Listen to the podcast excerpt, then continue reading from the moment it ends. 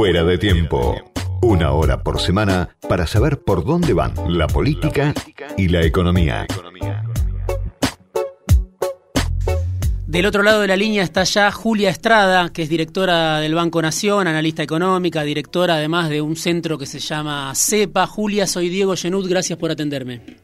Hola Diego, ¿cómo va? Un placer. Para mí también.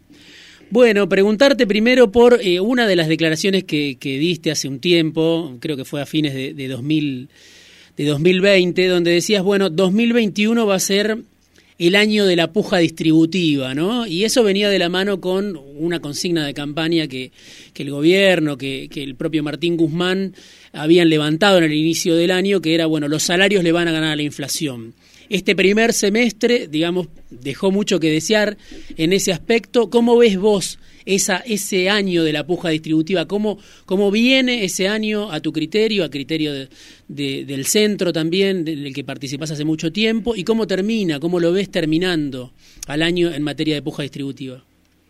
Bien, varias cuestiones. En primer lugar, justamente salió el índice de salarios del INDEC, con lo cual hoy tenemos datos básicamente para poder analizar eh, los primeros cuatro meses, porque salió al, mes de abril, y, los datos ya nos están mostrando que bien en el mundo, por ejemplo, registrado privado, no hay una pérdida fenomenal, no hay recuperación. Y en el sector público hay caída y en el sector no registrado también hay caída. Yo lo que hice fue comparar, que me parece que es mucho mejor que los punta a punta, el punta a punta que está registrado de 6,3% de caída, eh, términos reales, ¿no? El total de los salarios registrados.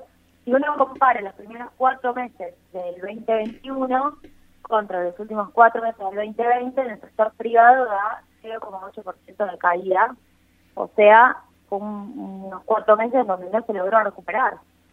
8% de caída. No, no, 0,8%. Ah, 0,8% de caída. Entre un estancamiento y una eh, eh, leve caída. Sí, primer año estamos hablando. Estoy hablando de los primeros cuatro meses, promedio poder adquisitivo, contra los últimos cuatro meses de 2020, promedio poder adquisitivo. Siempre comparar promedio poder adquisitivo es mejor que compararlos punta a punta, que a veces se pierde porque hay meses en particular que te distorsionan como viene siendo el año.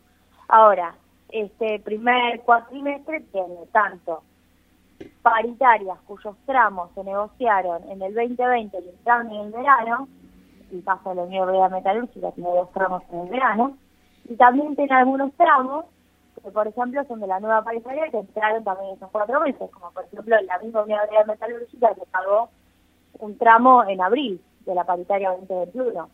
¿Por qué digo esto? Porque es realmente paradójico siendo uno de los cuatro meses de, los últimos años donde más paritaria se concentró, no se logre ganarle a la inflación, no se logre mejorar el poder adquisitivo respecto de los cuatro meses eh, últimos de 2020. Se entiende la comparación. Me parece que hay un, tema muy evidente de reapertura paritaria como una necesidad, ya lo venían, lo venían viendo los sindicatos y también la coalición gobernante, que el Poder Ejecutivo apoyando, vio la necesidad de bancar la reapertura de paritaria. Y todavía no tenemos el dato de mayo, es muy probable que tampoco den muy bien.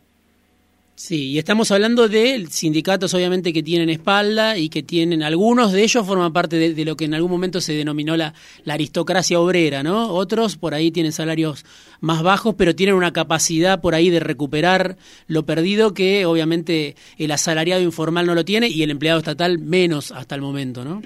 Bueno, el empleado estatal perdió en estos primeros cuatro meses del año 2,7% de caída, es decir, dio una caída bastante más significativa que el sector privado, eh, respecto lo mismo del último cuatrimestre del 2020. Y los no registrados perdieron 3,3%. En una película aparte donde, donde vienen cayendo, ¿no? Hace varios años, obviamente desde los últimos años de Macri, y, una película larga donde vienen eh, perdiendo o ganando por muy poquito, donde el, poder adquisitivo se viene comprimiendo fuerte, ¿no? Si uno mira la película, es realmente como un tobogán. Viste que el tobogán cae, cae, cae, y después al final es una curvita para abajo para que hmm. no te la des contra el piso. Bueno, hmm es, es parecido, es paradójico, porque veníamos cayendo 20 puntos con Macri, poder adquisitivo, salarial, en promedio. El sector público cayó más, ¿eh? cayó sí. un 5% con Macri. Y al final, en pandemia, el último año, es como que el tobogán hace, eh, digamos, ese estancamiento en donde la caída se frena, pero no hace una vez y se vuelve a recuperar, sino que para la caída, y en algunos casos se estanca y en otros casos cae más lento, y en otros casos recupera un poco. Pero claro, la discusión de los 20 puntos perdidos con Macri, cualquiera que hable con dirigentes sindicales lo sabe, en algún punto la pasaron a pérdida. Sí. No, no, no están yendo a decirle a las patronales, por, por más ganas que tengan, ¿no? No están yendo a decirle que queremos recuperar. Es irreversible ya esa caída. Por eso. Lo toman como irreversible. Ahora, Julia, me interesa tu opinión, obviamente, porque tenés este, un antecedente de, formar parte de un centro de estudios que trabaja con datos de la economía, hoy sos funcionaria, y hay un debate sobre la expansión o el ajuste dentro del gobierno, pareciera ser, ahí quiero ver cómo lo interpretás vos, el debate que en su momento se dio Basualdo Guzmán, donde bueno, parecía que, que Basualdo era renunciado por, por Guzmán, después Basualdo se quedó, eso eran en materia de tarifas, pero después también está la discusión sobre, bueno, ¿hay expansión o no por parte del gobierno? ¿El gobierno intenta generar esa expansión o retrae los gastos, ¿no? Porque está aumentando la recaudación, pero al mismo tiempo, obviamente, las partidas que, que Guzmán habilitó para el gasto COVID son mucho más reducidas que la, la del primer año, en un contexto donde la pandemia no terminó de aflojar. Bueno, pierden los salarios, pierden las jubilaciones. ¿Vos cómo ves? Leí alguna cosa donde vos decías, bueno, esto no es ajuste. ¿Cómo ves el debate dentro del gobierno? ¿Ves que, que se podría poner más desde el gobierno? ¿Ves que el gobierno hace lo que puede en esta situación?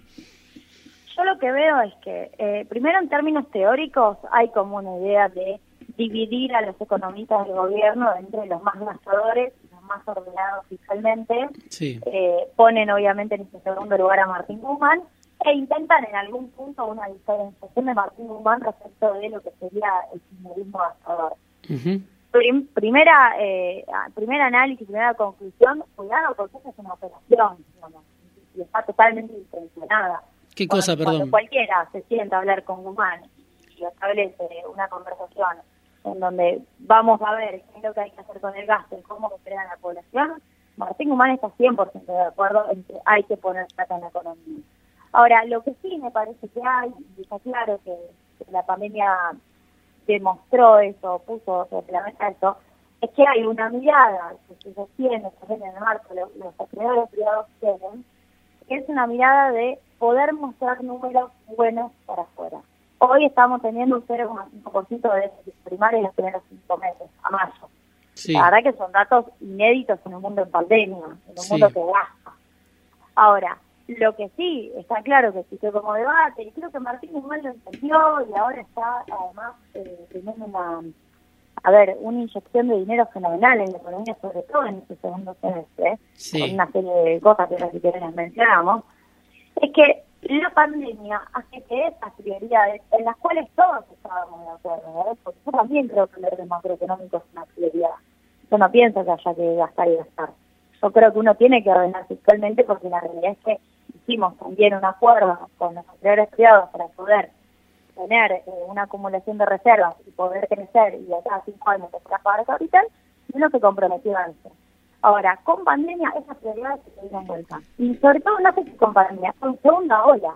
Ahora, Julia, Julia, digo, en el primer 2020, claro, el gobierno puso mucho, recordamos todos el IFE, el ATP, pero en este primer semestre, los datos, por ejemplo, no sé si vos los tomás con, eh, en cuenta, pero de la Oficina de Presupuesto del Congreso dicen el gasto primario retrocedió por la caída de jubilaciones y pensiones 10%, bueno, salarios públicos 7,9%, este informe de junio, de, del 11 de junio. Cuando uno compara contra 2020 el gasto con componente del gasto COVID contra este 2021, y sí, muchas partidas dan menos, por, sencillamente por eso que es un presupuesto sin gasto COVID, y un mm. presupuesto que se fue ejecutando así hasta que sobrevino la segunda ola.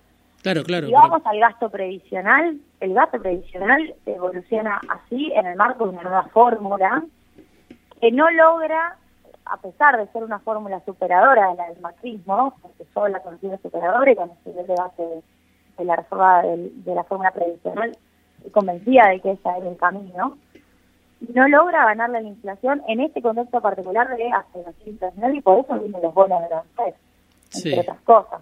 Eh, con lo cual, sí, es difícil cuando uno compara con 2020 ese fenomenal gasto COVID, en donde tenés un, menor gasto este año. Eh, en este segundo semestre lo que tenemos es eh, una serie de inyección de, dinero, una, gran cantidad de partidas que van a empezar a ejecutarse y que tienen que ver con mayor gasto, tanto social como también toda la reapertura de fronteras que se está llevando adelante. Me parece que hay una apuesta de parte del Ejecutivo de que efectivamente esta carrera inflacionaria no la pierdan los trabajadores y esto se está viendo en esta segunda parte del año, porque todas las de en la reapertura y sin embargo la reapertura se adelantó. Julia, hacia adelante, ¿cómo lo ves el fin de año, el segundo semestre justamente? Bueno, estamos hablando del tema ingresos, que es un capítulo, otros hablan, sobre todo consultoras del mercado, bueno, el dólar atrasado, eh, la posibilidad de que la brecha se, se siga ampliando. Vos eh, mencionabas en un informe reciente del Centro CEPA la cuestión de la, de la progresividad tributaria en América Latina y en Europa. Digo, para el segundo semestre, después de las elecciones o incluso después, eh, en el año 2022, ¿qué pensás que, que tiene que ser, cuál pensás que tiene que ser la hoja de ruta del gobierno? Yo creo que la modificación del tipo de cambio con un crawling peg eh, a menor ritmo que la inflación, es decir, no que lo impulsa, sino que intenta ser ancla. Después podemos discutir si funciona o no el oficial como ancla, pero no se puede con paralelos. Pero los hechos, eso está ocurriendo, me parece que es una política relevante para este año, en donde el dólar no ha sido noticia en todos los primeros seis meses del año y que ahora, sin embargo, sí empieza a ser noticia, pero por la brecha, no por el oficial. Sí. Empieza a ser noticia porque la brecha también se... Pero preocupa, preocupa también la brecha en el gobierno, ¿no? La brecha siempre es importante. eh, la brecha siempre es importante porque en realidad lo que termina ocurriendo es que termina formando expectativas eh, equivocadas. Porque incluso eh, los, mercados del dólar financiero, del medio encontrado con inflación, que no son el, club, ni siquiera hay que hablar del blue con, los dólares financieros alcanza, tampoco es un 100% representativo, y hoy es una economía que realmente sabe en los dólares para la producción, cerró la canilla lo más fuerte que podía del dólar ahorro, es decir, control de cambio, eh, controló el pago de deudas y cerró la canilla del dólar ahorro también para las empresas, el control de cambio para personas físicas. Sí me parece que el dólar va a ser una un protagonista porque se vienen las elecciones, porque la liquidación de cosecha llegó a su, digamos, pasó su momento, es ocasional, la liquidación de cosecha pasa todos los años, una cosecha récord, por cierto, una liquidación de cosecha récord, eh, y porque además la liquidación de algunos dólares por impuestos de grandes fortunas eh, también, digamos, ya pasó por su momento estacional, con lo cual vamos a tener una etapa electoral atravesada por discusiones de dólar, yo creo que es interesante lo que dijo Guzmán y esto lo, lo rescato para el mundo exportador, que por ahí siempre pide una corrección cambiaria, que es ojo porque compensamos atraso o supuesto atraso, porque cuando uno mira la competitividad estamos en, la post de evaluación de febrero de 2014. No estamos eh, en la apreciación post 2015, en donde estaba un poco más apreciado cuando, cuando fueron las elecciones en donde ganó Macri. Estábamos en, ese contexto, en la evaluación 2014, y lo que contesta Martín Guzmán es, bueno, acá ojo porque el tasa cambiario se compensa con mejores términos de intercambio. eh, hay una variable que medio que no la olvidamos, pero que los precios internacionales fueron mejorando mucho para el mundo exportador. Y una devaluación lo que hace es agregar un doble beneficio, digamos, ya tener los precios, no te voy a dar el tipo de cambio, porque además eso sabemos que es el carro que se muerde la cola en Argentina.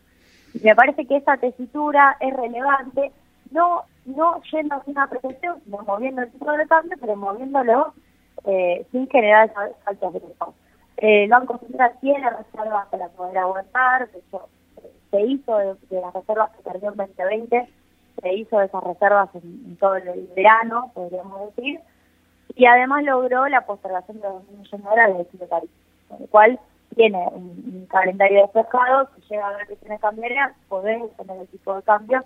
Con esa meta y con esa base, me parece que uno se garantiza que el dólar no sea un problema. Creo que para cualquier modelo de desarrollo que quiera generar además salario real, el dólar no tiene que tener problemas. Julia, después, obviamente, la inflación tampoco. Me quedé sin tiempo y no te escuchaba bien parte de lo que decías, Ah. pero bueno, te agradezco muchísimo. Julia Estrada, directora del Banco Nación, analista económica, también directora del Centro CEPA.